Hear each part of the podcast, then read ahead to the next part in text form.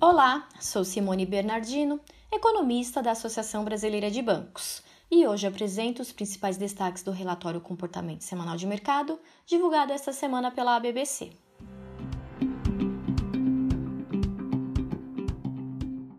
Impulsionado pela divulgação de alta do PIB em 1,2% no primeiro trimestre do ano, a projeção para o PIB brasileiro em 2021 passou a prever alta superior a 4%, conforme relatório de mercado Focus, divulgado esta semana pelo Banco Central. A expectativa para o ano passou de alta de 3,96% para elevação de 4,36%, e o número deverá se aproximar de 4,9% nas próximas divulgações.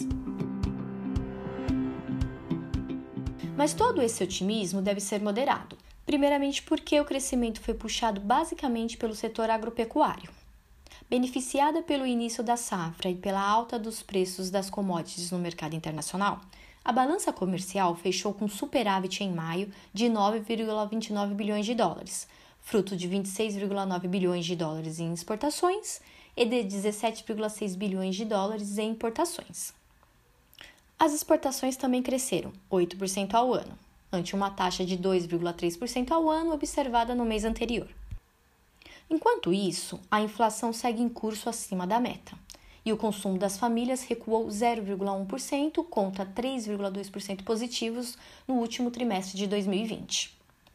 De acordo com pesquisa da CNC, o nível de endividamento cresceu na passagem de abril para maio. Atingiu 68% das famílias, uma alta de 0,5 ponto percentual no mês. Já as famílias com conta em atraso aumentaram de 24,2% para 24,3%. As que não terão condições de pagar as suas dívidas passaram de 10,4% para 10,5%. A maior parte dos débitos continua sendo com cartão de crédito, 80,9%. Em seguida, aparecem as dívidas com carnês, 16,5%, e com financiamento de veículos, 11,2%.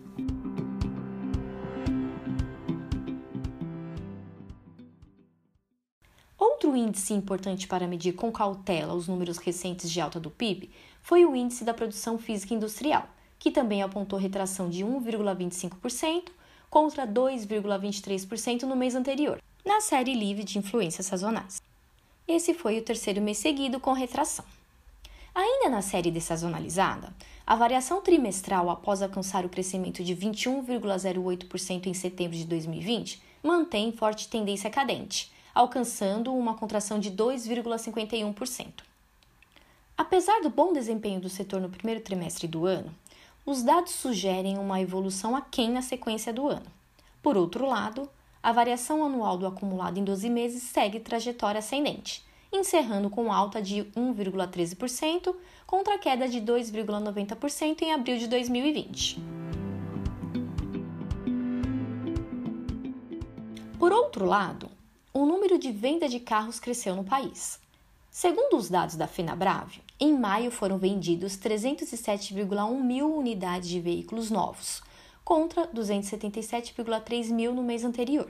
Assim, acumularam 1,3 milhão de veículos novos vendidos em 2021. Em abril, foram vendidos 1,1 milhão de veículos usados, ante 1,2 milhão em março, totalizando 4,7 milhões de unidades no ano. Considerando a evolução anual do acumulado em 12 meses, observa-se recuperação, tanto nas vendas de novos como nas de usados. Entretanto, nota-se recuperação mais consistente no mercado de usados.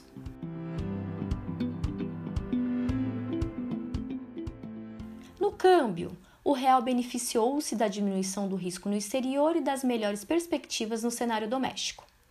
As estimativas para a taxa de câmbio também seguem estáveis, em R$ 5,30 por dólar ao final de 2021 e de 2022.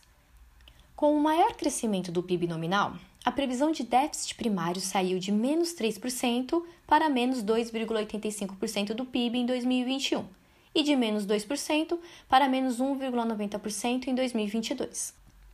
Da mesma forma, a dívida líquida do setor público retraiu-se de 63,20% do PIB para 62,48% em 2021 e de 65,65% para 64,40% em 2022. Por fim, o déficit em conta corrente passou de menos 1,06 bilhão de dólares para menos 1,08 bilhão de dólares em 2021 e de menos 17,50 bilhões de dólares para 18,60 bilhões de dólares em 2022.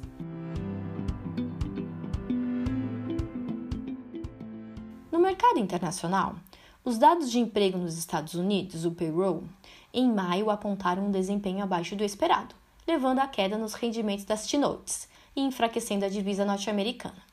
Assim, o dólar encerrou cotado a 5,05 reais, no menor patamar desde 10 de dezembro de 2020, acumulando quedas de 3,37% na semana e de 2,78% no ano. Na semana, o Banco Central atuou somente com a rolagem dos swaps cambiais, com vencimento em 2 de agosto de 2021. O desempenho do real superou ao das moedas emergentes, cujo índice apresentou alta semanal de apenas 0,51%, com depreciações de 1,24% na lira turca e de 0,11% no peso mexicano. Estes são os principais destaques do relatório Comportamento Semanal de Mercado da ABBC. Para ter acesso ao documento completo, basta baixar no nosso site em www.abbc.org.br ou em nossas redes sociais. Até a próxima e obrigada!